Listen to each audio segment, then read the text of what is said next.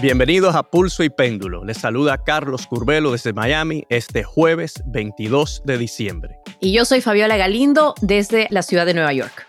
Fabi, nuestro último episodio del año. Increíble. ¿Qué planes tienes tú para las fiestas? Así es, ya se acabó el 2022. Yo voy a pasar el 24 con mi familia elegida, con un grupo de amigos aquí en Nueva York y ya el 25 iré a visitar a mi familia en Nueva Jersey, porque yo soy peruana de Nueva Jersey. ¿Y tú, Carlos, qué vas a hacer? Tú sabes que ese concepto de la familia elegida a mí me encanta, porque no, la familia de uno, la que le da a Dios, uno la quiere mucho, pero entonces la vida le da la oportunidad a uno de agregar, ¿no? Incluir a otras personas en su familia y esa es la familia electa, que yo creo que también es sumamente Es una tribu, es una tribu, yo le digo también. Sí, sí, Así es. Y bueno, quiero darle las gracias. Yo sé que el background mío siempre es diferente. La semana pasada estaba en Washington. Le tengo que agradecer a, mis amigos en NBC Universal que me dejan utilizar, soy como un gitano, me dejan utilizar sus instalaciones. La semana pasada fue el, el, estudio de Meet the Press en Washington, D.C. y hoy estoy aquí en la sede de Telemundo en Miami. Así que gracias a mis amigos. Este programa no tiene nada que ver con NBC Universal, pero les agradezco que me dejen utilizar este espacio para poder realizar esta producción. Ya hemos dicho con los productores que vamos a hacer un segmento sobre dónde está Carlos esta semana, porque yo siempre estoy acá con mis libritos en mi departamento, pero tú te la pasas viajando, me parece genial, llevando esa voz de los latinos en la tele norteamericana. Así que bueno, Carlos, es cierto que ya la próxima semana nos estaremos tomando un descanso, pero volvemos con todo para el mes de enero del 2023. Qué rápido suena eso. Así es. Bueno, y Fabi, como todos nos vamos a estar reuniendo con nuestras familias electas o la familia por sangre, vamos a hablar hoy de un, uno de esos temas que pueden generar mucha división en las familias latinas, especialmente entre personas de diferentes generaciones. ¿Somos nosotros latinos? ¿Somos latinex o latines? Si nunca habían escuchado hablar de esos últimos dos términos, no se preocupen, que les vamos a explicar de dónde salieron y por qué hay quienes los usan términos polémicos que levantan muchas pasiones y discusiones. Así que es un tema que genera opiniones encontradas. Carlos, hay quienes creen que son términos incluyentes y otros piensan que más bien excluyen a varias personas dentro de la comunidad latina, latina y latinex. Además, también les queremos hablar de dos historias que están generando mucha confusión esta semana. La primera es este vaivén de un programa migratorio conocido como Título 42, que fue implementado durante el gobierno de Trump. Y la otra historia tiene que ver precisamente con el expresidente, ya que un comité del Congreso ha recomendado presentar cargos federales contra él. Ya les estaremos explicando por qué. Y por último, Carlos, una historia que parece de película. Un político republicano que fue elegido al Congreso en estas recientes elecciones de medio término parece haberse inventado todo tipo de mentiras sobre su hoja de vida, hasta de qué universidad se graduó y sobre la supuesta ayuda a organizaciones filantrópicas que daba, según él, que parecen ser falsas. Todas estas mentiras parecen ser parte de una cortina de humo de este político. Le vamos a contar de quién se trata.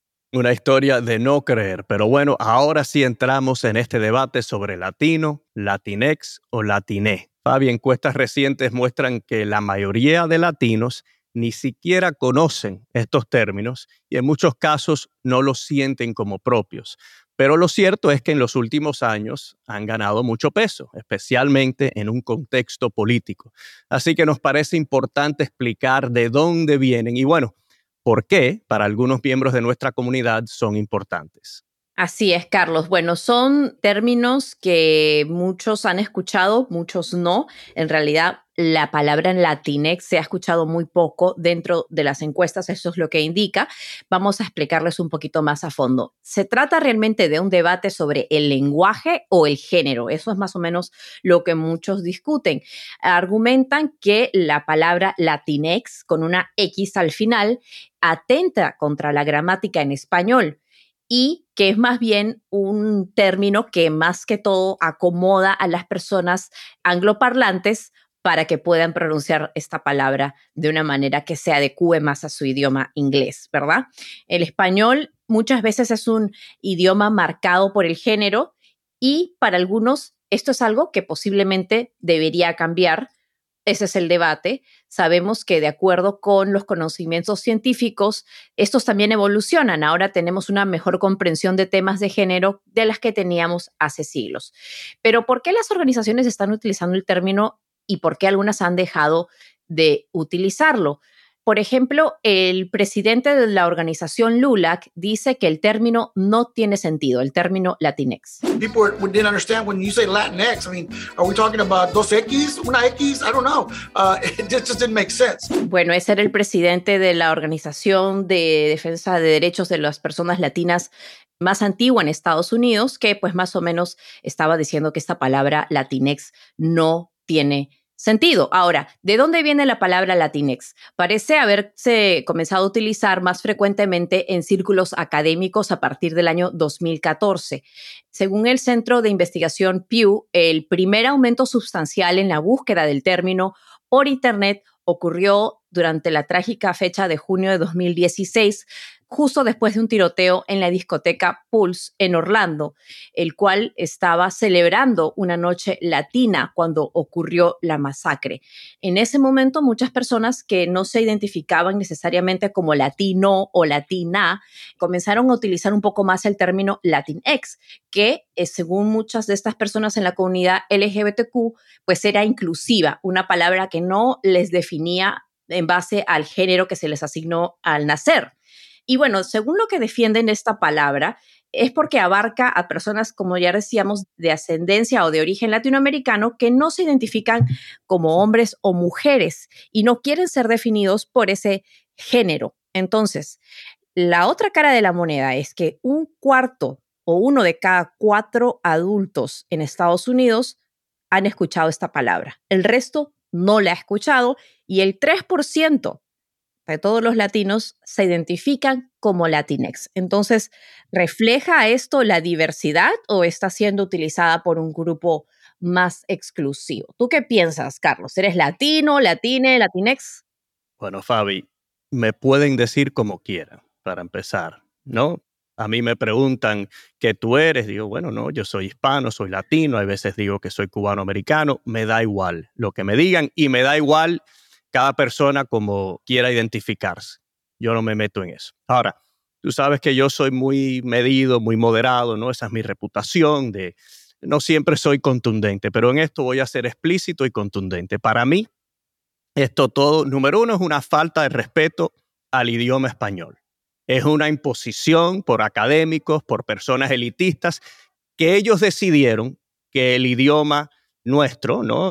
La lengua madre, es una lengua que no respeta, eh, no es inclusiva, que discrimina, ¿no? Ellos tomaron esa decisión, entonces ahora nos imponen estas palabras que, como tú has dicho, la gran mayoría de los hispanos ni, ni siquiera las conocen, ni siquiera las conocen. Número dos, para mí esto demuestra una ignorancia de lo que es el idioma español. Cuando se dice los latinos, eso no excluye a nadie. Igual que cuando se dicen las ardillas, que es femenino, las ardillas, eso incluye a todas las ardillas y hay ardillas masculinas y femeninas, ¿no? Por eso se reproducen. Las ardillas por la inclusión, ok. Las hormigas, ¿no? Los pájaros, todo, todo, eso lo incluye todo, pero nos han dicho ahora, no, no, ustedes parece que son de otro mundo inferior y vamos a nosotros, los elitistas, los expertos, vamos a arreglar, ¿no? El idioma de ustedes que tiene un problema muy serio. Entonces yo creo que esto es ignorante, porque desde niño, ¿no? Nosotros aprendemos en las escuelas que cuando se dicen, por ejemplo, los niños, que eso incluye a todos los niños, inclusive a las personas que se identifiquen como trans, eso, eso los incluye también. Entonces, estamos tratando de solucionar un problema que no existe y lo que estamos haciendo es que las personas se sientan excluidas porque le están diciendo un nombre que ellos no entienden, que ellos dicen, no, yo, yo no soy eso, yo no entiendo ni lo que es eso. Y si los que se preguntan, ¿no? Que por qué eh, la izquierda está perdiendo terreno con la comunidad latina en Estados Unidos, yo creo que en parte es por este tipo de imposición, por este tipo de actitud arrogante ante una comunidad que se siente muy cómoda ¿no? Y cada persona es diferente. Sabemos que algunos prefieren decir hispano, otros prefieren decir latino, otros prefieren identificarse con su país de origen, eh, cubanoamericano, peruanoamericano, etcétera, ¿no? Eh, así que yo de verdad que no entiendo esto. A lo mejor yo sé que en los estudios dicen que son las personas mayores que menos se identifican con Latinex y, y Latiné. Quizás yo, yo soy un viejo ya, ¿no? Quizás yo sea pasé, pero de verdad que esto para mí no hace sentido ninguno.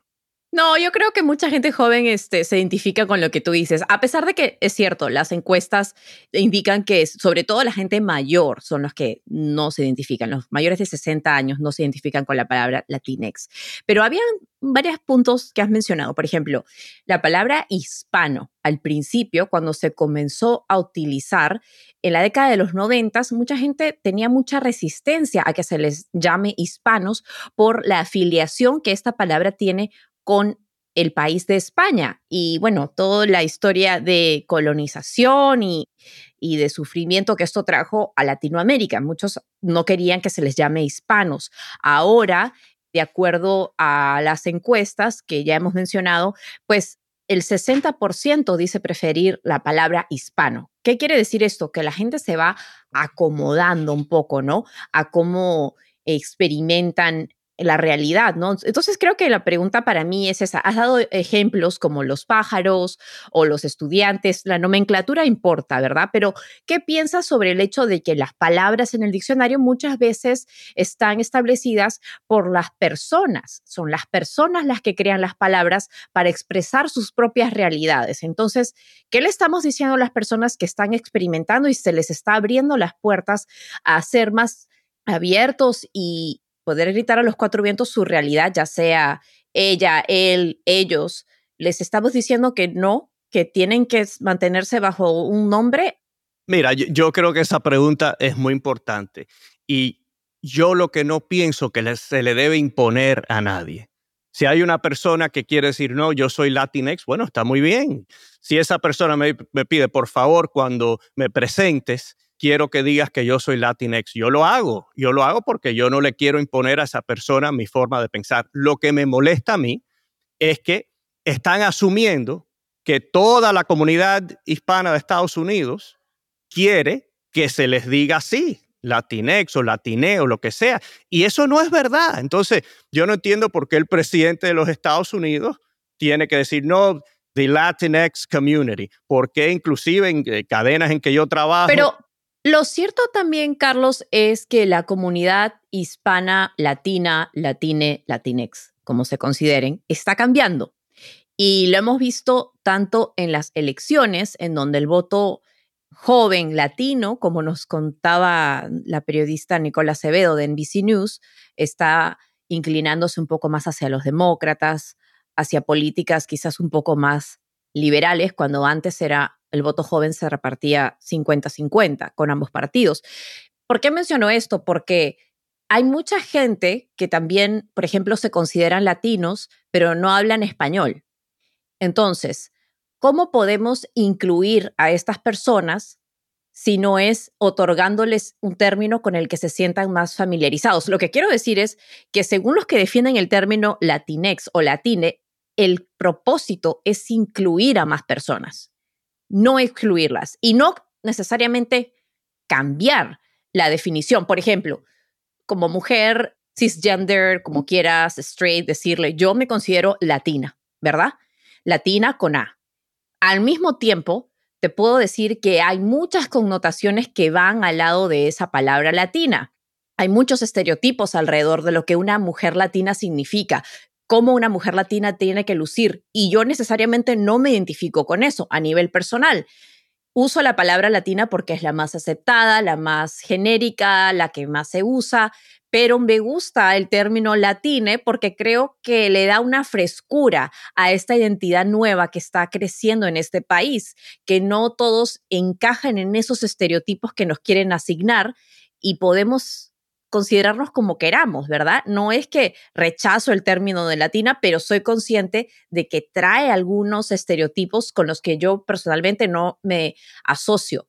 Y creo que esa es la parte en la que estos términos están jugando un rol importante, en el que quieren incluir a todas las personas que no se ven necesariamente representados en esos estereotipos o en esas figuras de qué significa ser latina o latino. Bueno, y por cierto, los angloparlantes, para que sepas, no dicen latina, dicen latín, latín. Así que eso grábalo porque cuando lo escuches entonces ya vas a saber. Mira, yo entiendo. Tú mencionas el tema de los estereotipos, está bien. Si para una persona ellos sienten, bueno, si dicen que soy latina, creen que soy este tipo de persona u otra, bueno, que esa persona se identifique como latinex, como latiné, como lo que quieran, ¿no? Yo nunca, cuando hablo, no, no estoy excluyendo a nadie. Y repito, para el que me pida, por favor, si me vas a presentar o si me, igual que el tema de los pronombres, yo no le pregunto el pronombre a nadie, ni digo los míos. Ahora, si alguien me dice, mire, yo soy él o ella o ellos o they en inglés, con mucho gusto, con mucho gusto, pero ahora yo no tengo que, yo no siento que yo tengo que ir por el mundo diciendo, no, por favor, díganme él o díganme eh, he, o yo, yo no voy a hacer eso. Y justamente ese es el otro lado de la moneda, que a pesar de que pueden haber estereotipos, uno puede volver a apropiarse de la palabra y decir, no, ese estereotipo está mal, yo no represento esto, esto es lo que yo represento como mujer latina y vamos a cambiar ese estereotipo de esa palabra en lugar de, como dices, crear otro término que puede crear incluso más confusión. Pero sí creo que si las personas tienen una experiencia sobre su realidad, ellos son los que van a crear la definición de una palabra en el diccionario. El diccionario está constantemente cambiando, los diccionarios están agregando palabras. Antes, por ejemplo, no era normal decir presidenta, porque una mujer nunca había llegado a ese puesto, siempre era el presidente. Entonces creo que esa evolución es algo a lo que no nos debemos cerrar necesariamente, debemos considerarla como parte de, no necesariamente como una o la otra. Nos iría mejor a todos, ¿no? Así latinos que no hablen español se pueden entender con el resto de su comunidad, ¿no? Así no hablen su idioma y sentirse representados al mismo tiempo. Entonces, creo que todas las fórmulas sirven y una vez más, los diccionarios están hechos para que las experiencias de las personas le agreguen. Fabio, vamos a hacer una cosa, vamos a pedirle a la audiencia que en nuestras cuentas de YouTube, de, de Apple, de Spotify, en Instagram, en Twitter, nos dejen un mensaje. Usted se considera latino, hispano, latinex, latiné, whatever, lo que sea, pónganlo porque vamos a hacer una encuesta informal, no científica, de la audiencia de pulso y péndulo, a ver si me gustaría pensar que están de acuerdo conmigo, pero lo que usted piense, lo que usted opine, por favor, nos deja saber. Las cifras dicen que van a estar más personas de acuerdo contigo que con el término latino. bueno, vamos a ver, pero a lo mejor la audiencia nuestra es muy joven y muy dinámica y, más moderna que yo, así que no, no, no voy a asumir nada, pero les prometemos que vamos a conversar de esto de nuevo en el futuro y les vamos a decir cómo salió, cómo quedó esta encuesta informal de, pulso y péndulo. Y que nos digan por qué se identifican con esa palabra. Pero bueno, este tema es un debate de nunca acabar, así que vamos a ir pasando a otros temas un poco más concretos. Vamos a hablar del controversial programa migratorio conocido como Título 42, pero antes queríamos mencionar brevemente la visita histórica del presidente de Ucrania, Volodymyr Zelensky, a Washington esta semana. I have the high privilege and the distinct honor of presenting to you His Excellency Volodymyr Zelensky, President of the Ukraine.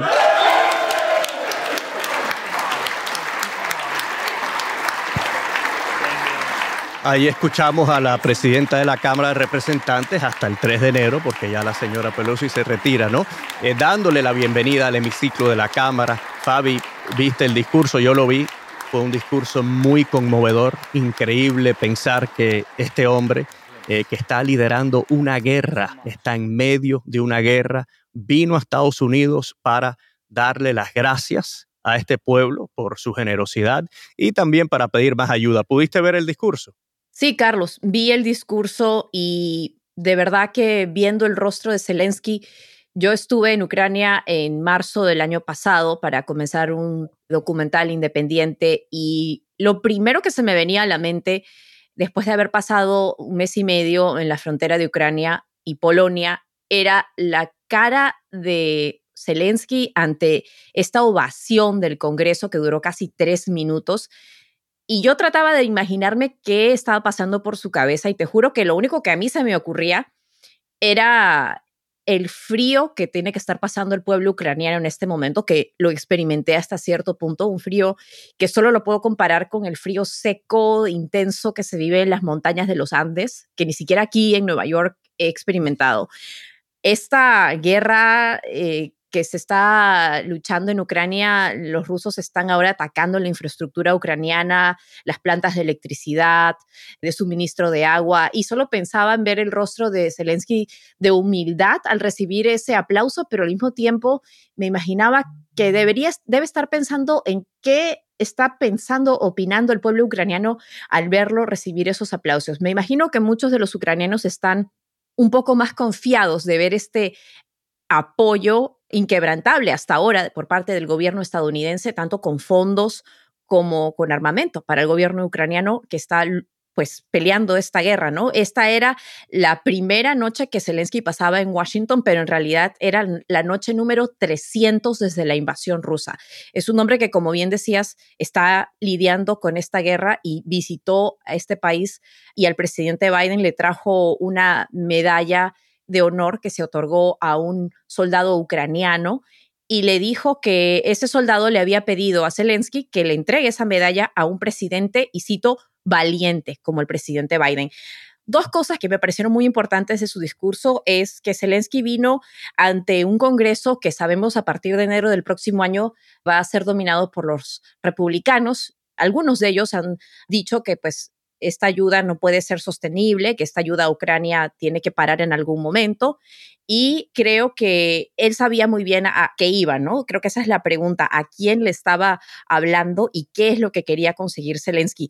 En un momento, en una cita, Zelensky se dirige al pueblo norteamericano y dice, Your money is not charity, it's an investment in global security. El dinero de ustedes no es caridad, es una inversión en la seguridad global y en la democracia. Dijo, that we handle in the most responsible way, que nosotros administramos de la manera más responsable. Creo que se está dando cuenta que el coste de esta guerra para los norteamericanos es muy alto cuando aquí también enfrentamos, obviamente, problemas domésticos, pero que sin embargo el gobierno y el pueblo americano ha decidido continuar con este apoyo. También en un momento me parece que le habla a Putin, no sé, tú me dirás qué piensas, pero dice que Rusia no va a parar su agresión, pero que Estados Unidos puede ayudar a acelerar la victoria de Ucrania. Así que, ¿qué crees tú que quería conseguir Zelensky? ¿A quién crees que le estaba hablando, Carlos? Bueno, Fabi, yo estoy de acuerdo contigo. Yo creo que su objetivo principal era conservar ¿no? el consenso bipartidista que ha existido en el Congreso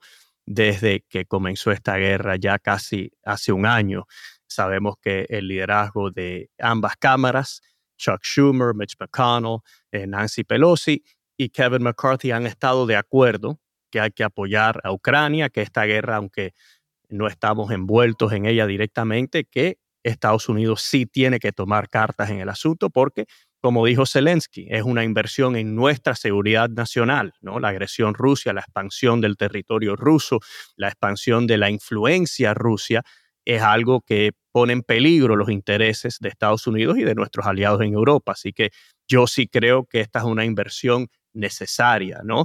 Y Zelensky creo que su objetivo principal fue precisamente conservar ese consenso enviarle un mensaje a esos republicanos que se han manifestado con más escepticismo, que quizás ya eh, no quieran ser tan generosos con Ucrania, de resaltar ¿no? por qué esto es importante y por qué Estados Unidos es un socio, un aliado esencial para Ucrania, lo cual es cierto, si no por el apoyo de Estados Unidos, y no quiero restarle importancia a los países europeos y otros que han ayudado, pero el apoyo de Estados Unidos no se puede comparar a ningún otro, ha sido sumamente generoso, abundante, y por eso es que Ucrania en realidad está ganando esta guerra, ¿no? Vemos que a veces los rusos avanzan y otras veces son los ucranianos, pero si tomamos una perspectiva amplia, es extraordinario lo que han logrado los ucranianos con el apoyo de Estados Unidos y Zelensky, pues eh, nada, está comprometido a ganar esta guerra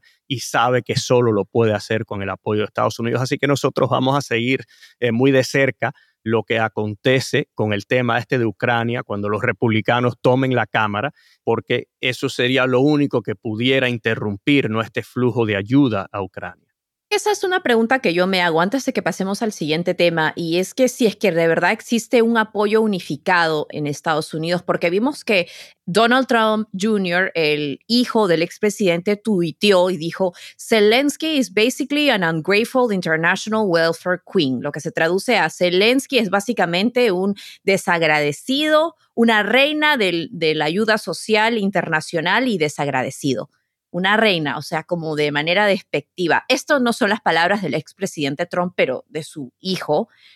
¿Qué crees tú que significa esto? O sea, es un contraste muy grande entre el trato que recibió Zelensky de Donald Trump y el trato que recibe de Biden. ¿Qué significa que una persona que representa hasta cierto punto al Partido Republicano tenga estas palabras para con un presidente que está defendiendo la democracia en Europa? Sí, ese es el tipo de discurso tóxico que ha hecho tanto daño, que siembra cizaña, que crea resentimiento innecesariamente. Cualquiera que miró y escuchó al señor Zelensky anoche entiende que este hombre es un héroe, que este hombre está defendiendo los valores que provienen de la revolución en Estados Unidos, la revolución por la democracia, por el Estado de Derecho, por el orden en la sociedad eh, así que es muy lamentable, muy lamentable y embarazoso para el país, inclusive que alguien como Donald Trump Jr., que no representa al país, no es oficial electo, probablemente nunca lo será, pero es muy lamentable que él se exprese con tanto desprecio contra una figura que es un aliado de Estados Unidos, contra un hombre que está en una situación muy difícil, muy precaria. Pero yo sí creo, Fabi, que por el momento la gran mayoría de republicanos rechazan esa mentalidad.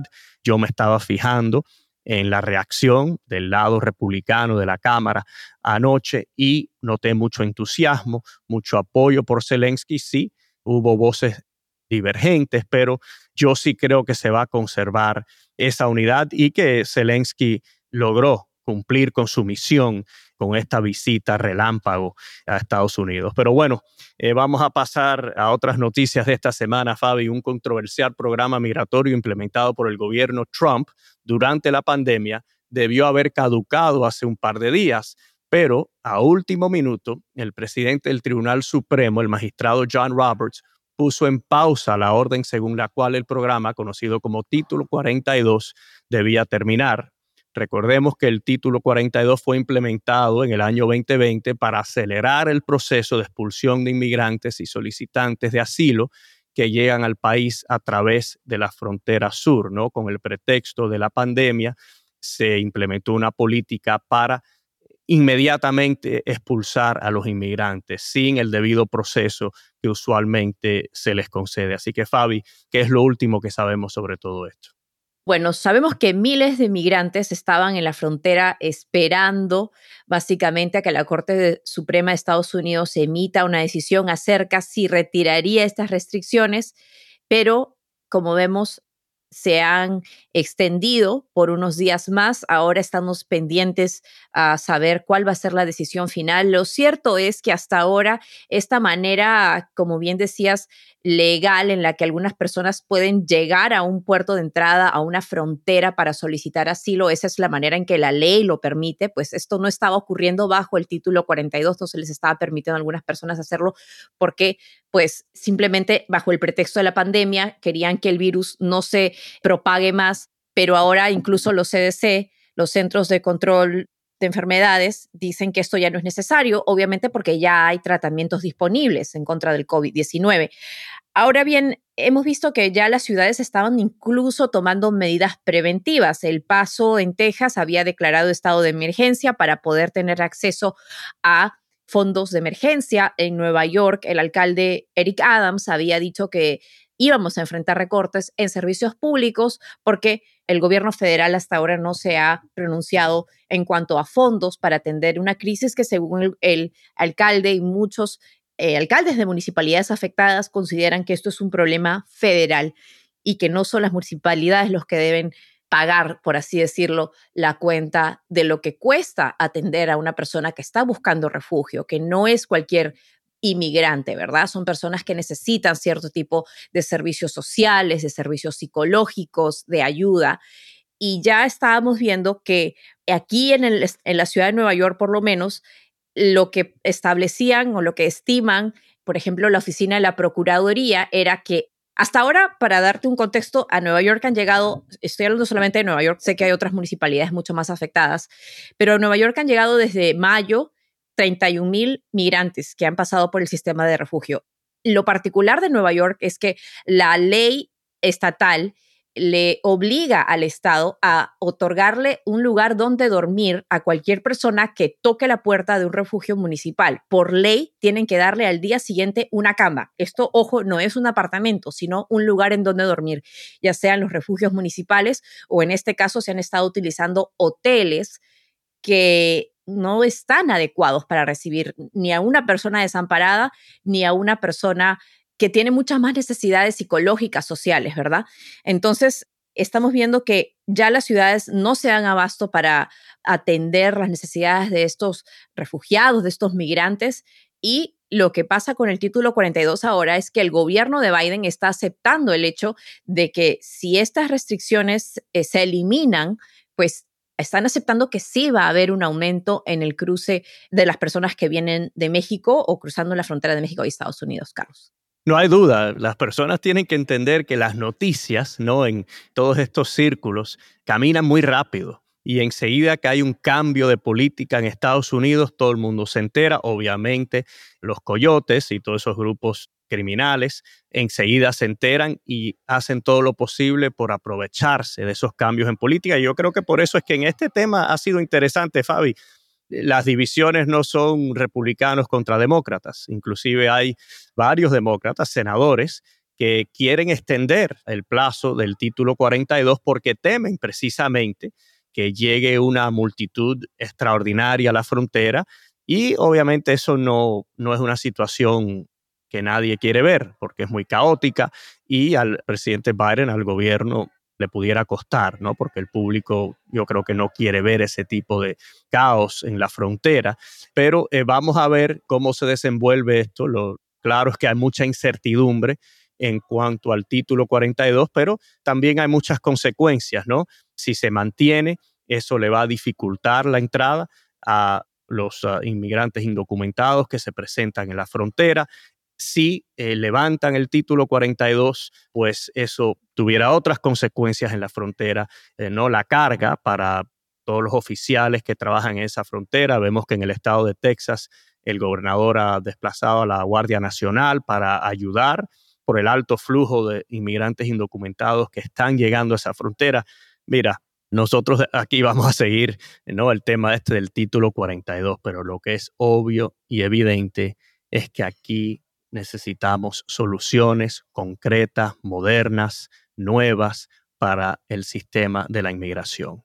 Bueno, Carlos, si tenemos más noticias relacionadas a Trump, el comité encargado de investigar el ataque del 6 de enero al Capitolio ha recomendado que el Departamento de Justicia impute cargos federales contra el exmandatario. ¿Cuáles son los cargos, Carlos? Son cuatro cargos, Fabi. Número uno, obstrucción de un procedimiento oficial, ¿no? Eso se entiende, el 6 de enero se iban a contar eh, los votos del colegio electoral y fue Trump quien fomentó, ¿no? Esa turba que se apareció ahí en el Congreso y ah, hizo todo lo posible para evitar que ese proceso constitucional se realizara. Número dos, conspiración para defraudar a Estados Unidos. Número tres, conspiración para hacer una declaración falsa. Esto tiene que ver con eh, los electores falsos que Trump intentó que varios estados sometieran, ¿no? Para alterar el resultado en el colegio electoral, básicamente para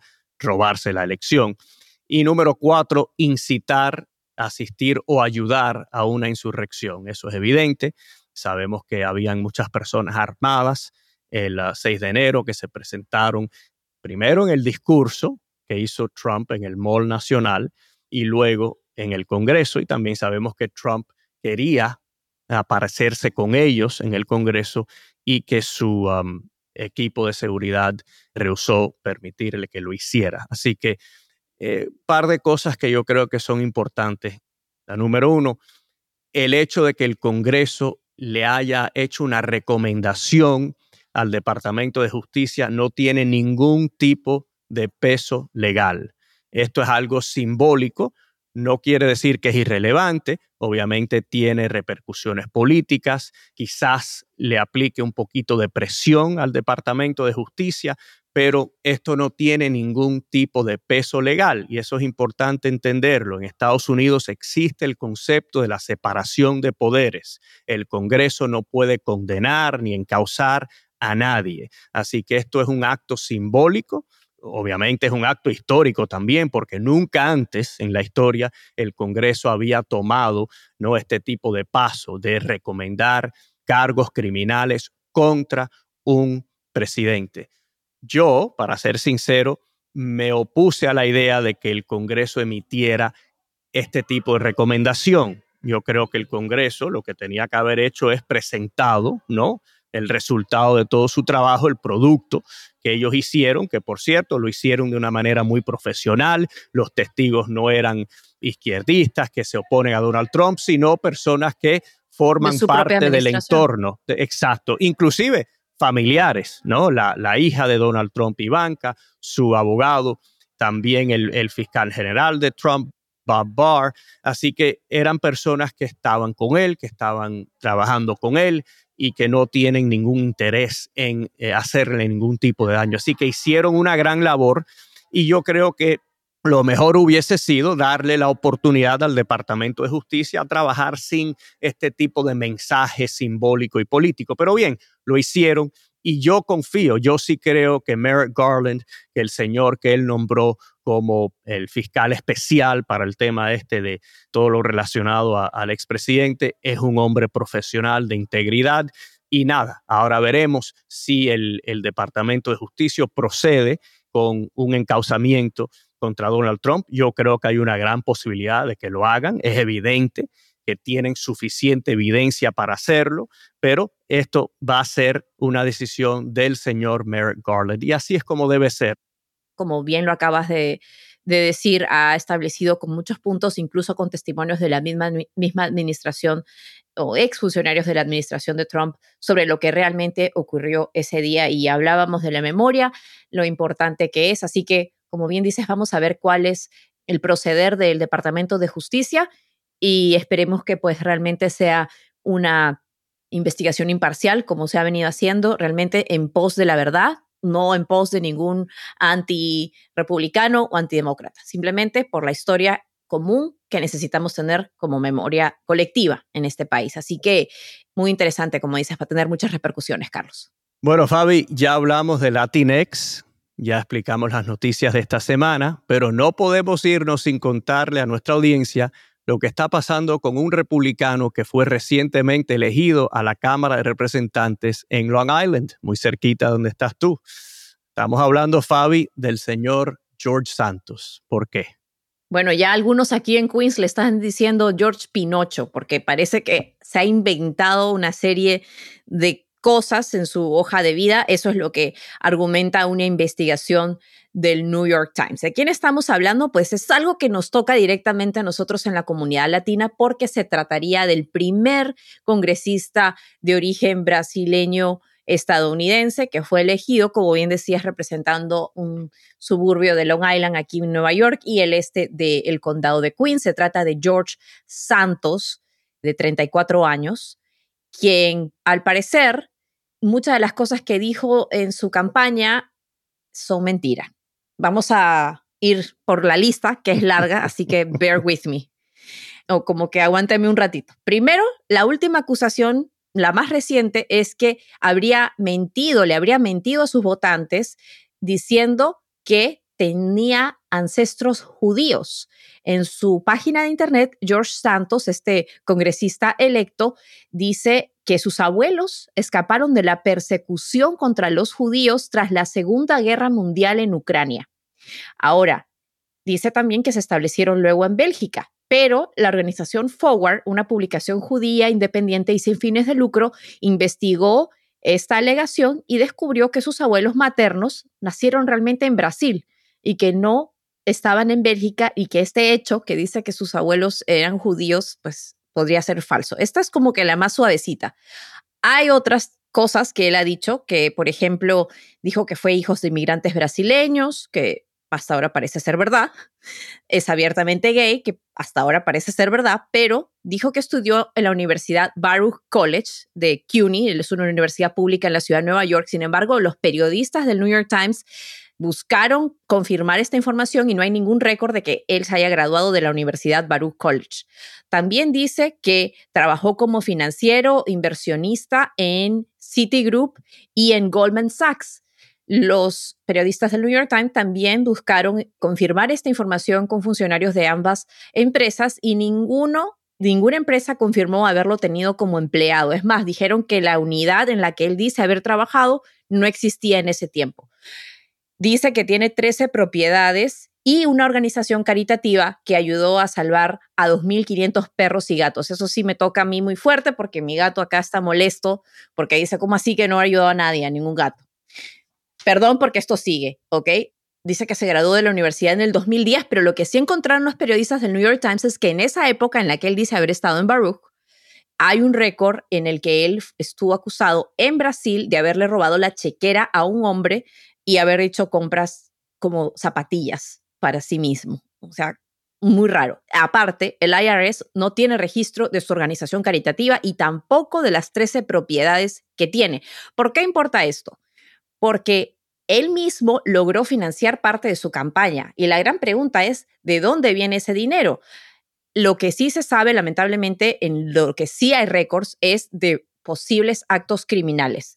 Ahora, vemos que él ha omitido información clave sobre cargos criminales, los que ya mencionábamos en su natal Brasil, y también, aunque no se le menciona directamente en una investigación del SEC, del Stock Exchange Commission, sí se investiga una organización para la que él trabajó que habría establecido una estructura Ponzi, una pirámide que estafaba a los inversionistas. Esta es una compañía que se llama Harbor City Capital, que está basada en Florida, en la que aparentemente él trabajó y esta organización se habría hecho de 17 millones de dólares de sus inversionistas, aunque, como repito, su nombre no está directamente ligado, pero durante el tiempo en que él trabajó en su campaña para congresista, vio que su salario subió de 55 mil dólares como funcionario para esa organización basada en Florida y luego ganó hasta 750 mil dólares anuales. Así que la gran pregunta es, ¿de dónde ha sacado ese dinero? ¿Quién es esta persona que hemos elegido el Congreso y qué consecuencias va a enfrentar, Carlos? Bueno, Fabi, yo creo que el público, especialmente los latinos, somos capaces de perdonarle a los políticos una, dos mentiras, exageraciones, pero parece que todo lo que ha dicho este hombre, todo es una mentira, es algo extraordinario, es algo verdaderamente extraordinario. Eh, Trump le puso a Ted Cruz Lion Ted, hay que ponerle a este señor Lion George. Pero Trump lo apoyaba bueno, por supuesto, por o sea, es uno de sus favoritos. Han acudido a una cena ahora hace unos días acá en Nueva York, en donde también estuvieron presentes supremacistas blancos. O sea, es una persona que apoyó la mentira de Trump de que Trump había ganado las elecciones. Lo dijo en su Twitter. No me sorprende, no me sorprende que se aprecien mutuamente. Pero te digo, mira, esto es una situación embarazosa para el Partido Republicano. Eh, yo creo que este señor en algún momento tendrá que renunciar porque lo van a seguir atacando y le van a complicar ¿no? su habilidad de poder ser un buen representante para su comunidad, inclusive pudiera enfrentar cargos criminales. Así que yo creo que esto no dura mucho. Pero si bien es una situación embarazosa para los republicanos, yo creo que también es un bochorno para los demócratas, específicamente el comité de campaña del Partido Demócrata. Tú has oído una vez en inglés el término Oppo Research. Oppo Research. La investigación que le hacen al opositor, ¿verdad? Claro, y esto es algo común y corriente. Cualquier persona que se postule a un cargo público, la oposición, ¿no? el contrincante, o los comités partidistas que apoyan a ese contrincante hacen una investigación y bueno, este señor dice que es esto, lo otro, vamos a confirmar, vamos a llamar a donde trabajaba antes. El Partido Demócrata es evidente que no hizo absolutamente nada para verificar todo lo que estaba aseverando el señor Santos.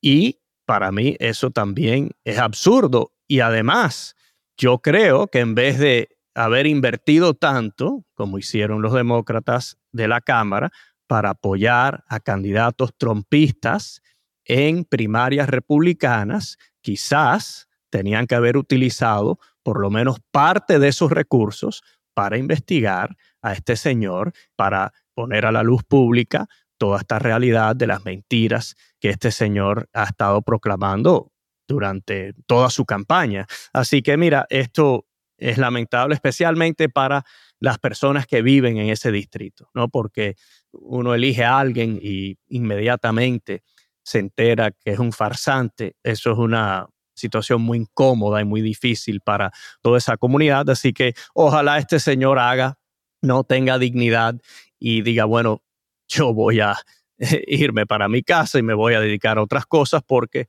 para mí representar a una comunidad, para mí trabajar en el Congreso. En el Congreso la palabra de uno es lo más importante que uno tiene, ¿no? los otros congresistas tienen que saber que uno es una persona de, su palabra, una persona que cuando da un compromiso lo va a cumplir. ¿Cómo es que este señor, quién va a confiar en él? ¿no? Así que yo creo que eh, lo mejor para el señor Santos, y no lamento, ustedes saben que yo quiero mucho a Brasil y a, ¿no?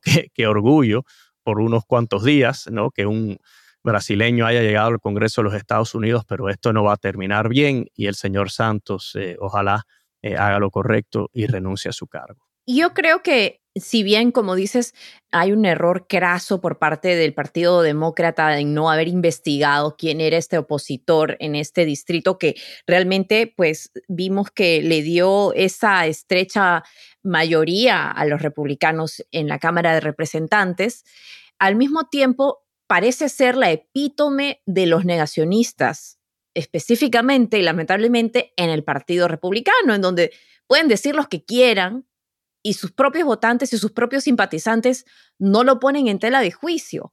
Entonces, creo que es una exageración ya de lo que representan estos candidatos que mienten sobre cosas obvias, entonces es importante ver por qué importa que una persona diga la verdad, una persona sobre todo que tiene acceso al poder. Bueno, Fabi, ojalá el Partido Republicano y, todos los que están en la política se percaten de que aunque a Donald Trump la estrategia de mentir le funcionó por algún tiempo, que a largo plazo la mentira nunca gana, ¿no? Y la verdad siempre eh, sale a relucir y la, verdad es la que triunfa y así debe ser. Así que eh, vamos a ver lo que sucede con todo esto. Pero bueno, nos estamos acercando a la Navidad, vamos a cambiar de tema, hemos cubierto mucho terreno hoy. No solo hoy, sino Fabi, en estos últimos meses, ¿no? Desde que comenzamos juntos este proyecto, ha sido un placer compartir este espacio contigo, con nuestros productores, y editores y por supuesto con nuestra audiencia, ¿no? Ustedes son pulso y péndulo. Así que Fabi, cuéntame, vamos a mirar hacia atrás un poquito brevemente. ¿Cuál ha sido tu episodio o tu segmento favorito hasta ahora? Ay, qué nervios me da, porque hemos tenido tantas conversaciones tan importantes, me he dado cuenta de lo importante que es realmente escucharnos los unos a los otros, de entender por qué uno tiene una posición, una postura, una opinión que es difícil elegirlos, pero te puedo decir que uno de los que más me gustó fue la conversación que tuvimos con Nicola Acevedo, que es la periodista de NBC News, que nos hacía un análisis sobre las elecciones de medio término y el voto de los jóvenes latinos y cómo en estas elecciones había inclinado más hacia los demócratas. Creo que eran datos reveladores. Y también me gustó el especial que hicimos por primera vez en el estudio de Lost Debate aquí en Manhattan y en el que hablábamos justamente de esta noche. Casi creo que tú no habías dormido, yo no había dormido tampoco porque estábamos atentos a esta larga noche de elecciones de medio término. Y bueno, en realidad estoy súper agradecida también con los periodistas que han accedido a conversar con nosotros para darnos un análisis y más información a detalle de los temas que son tan polarizantes a veces, pero que son importantes llevar esos hechos y esas cifras para que la gente entienda realmente el contexto de las cosas. Yo también disfruté mucho de nuestra cobertura de las elecciones porque fueron unas elecciones completamente impredecibles. Las encuestas decían algo, el resultado fue otro y el resultado yo creo que fue una imagen, ¿no? Un espejo ante el país. Es un país sumamente dividido. Eh, vimos que los republicanos recuperaron la Cámara, los demócratas ganaron un escaño en el Senado, algo que nadie se podía imaginar eh, dos o tres semanas antes de las elecciones. Y eh, sí, nos enfocamos en cómo la comunidad hispana de Estados Unidos cada día es más y más un factor decisivo en las elecciones. La comunidad hispana está determinando en muchos distritos y en muchos estados quién gana, quién pierde, cómo se maneja para mí el mejor país del mundo, ¿no? el país más grande de todo el mundo. Eh, así que disfruté mucho de eso. También disfruté de nuestra conversación sobre Twitter. Para mí, Twitter es, la, es la plaza pública del país, ¿no? Es donde todos nos reunimos y nos gritamos y nos expresamos. Y el futuro de Twitter yo creo que es importante. Yo creo que es importante. Ya vi que te has, te has postulado al puesto de CEO de Twitter. A ver qué te dice Elon Musk que, que está buscando a alguien. Lo disfruto tanto que le dije al señor Musk, bueno, sé que ya te vas, ¿no? Como ejecutivo de Twitter, yo creo que eso es bueno para Elon Musk, para Tesla, para Twitter, para todo el mundo. Y yo, creo que yo soy una persona justa y capacitada y pudiera hacer ese trabajo bien. Y Haz una votación en tu Twitter para yo votar por ti, para que tú seas el próximo CEO de Twitter. Te juro y que para que sepas, no vetaría a ningún periodista. Yo creo que el señor Musk cometió un error. Él dice que él está a favor de, la libre expresión. Entonces Oye, pero que eso no sea promesa en falso, ¿ah? porque así también dijo, dijo Elon Musk y luego se la pasó cancelando a los que no. no le gustaba, parece. Yo cumplo, yo cumplo, yo cumplo. Y mira, te voy a confesar que lo que más me gusta es la manera en que nosotros exploramos los temas. Aquí no hay agendas, aquí nosotros, no, si estamos de acuerdo o no, nuestra posición, como hoy yo dije rapidito con el tema este de Latinx, así es como yo me siento, pero no hay agendas. Lo que queremos es dar información, presentar diferentes perspectivas y que la audiencia decida con quién están de acuerdo, qué les gusta, qué no les gusta. Yo creo que hace falta eso en los medios de Estados Unidos. Son tantos los medios donde hay personas diciéndole a la gente lo que tienen que pensar, presentando las noticias de una manera parcializada.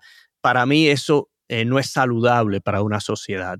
Y yo creo que nosotros estamos aportando aquí un granito de arena para ayudar a sanar la sociedad en Estados Unidos, para que las personas puedan ver, escuchar un programa y saber que no se les está intentando manipular de ninguna manera. Así que para mí eso es lo que más me satisface de este proyecto nuestro y cuando digo nuestro incluyo a todo nuestro equipo al cual le estoy sumamente agradecido. Así es, Carlos. Creo que a título personal como periodista, yo siento que mientras más voces están incluidas en una historia y más compleja es, es más humana y refleja más nuestra realidad. Y a pesar de que yo no puedo traer a todas esas voces aquí a mi sala, creo que nosotros estamos tratando de hacer eso, que esas voces se escuchen y que la gente que se siente identificada, pues nos lo diga y si no, si creen que hay algo que no estamos diciendo, que es importante, lo pueden poner en nuestros comentarios en este foro abierto que somos Pulso y Péndulo. Así que los invitamos a escuchar nuestros episodios anteriores, algunos de los que acabamos de mencionar, nos pueden encontrar en YouTube, Spotify, Apple Podcast o en los aplicativos que prefieran. Aquí en Pulso y Péndulo les deseamos muy felices fiestas y nos vemos en el 2023. Muchísimas gracias y muchísimas felicidades para todos. Pulso y Péndulo es un podcast producido por Lost Debate. Mónica Espitia es nuestra productora ejecutiva, Maxi Frini es nuestro editor y diseñador de sonido y Yesenia Moreno es nuestra productora asociada e investigadora.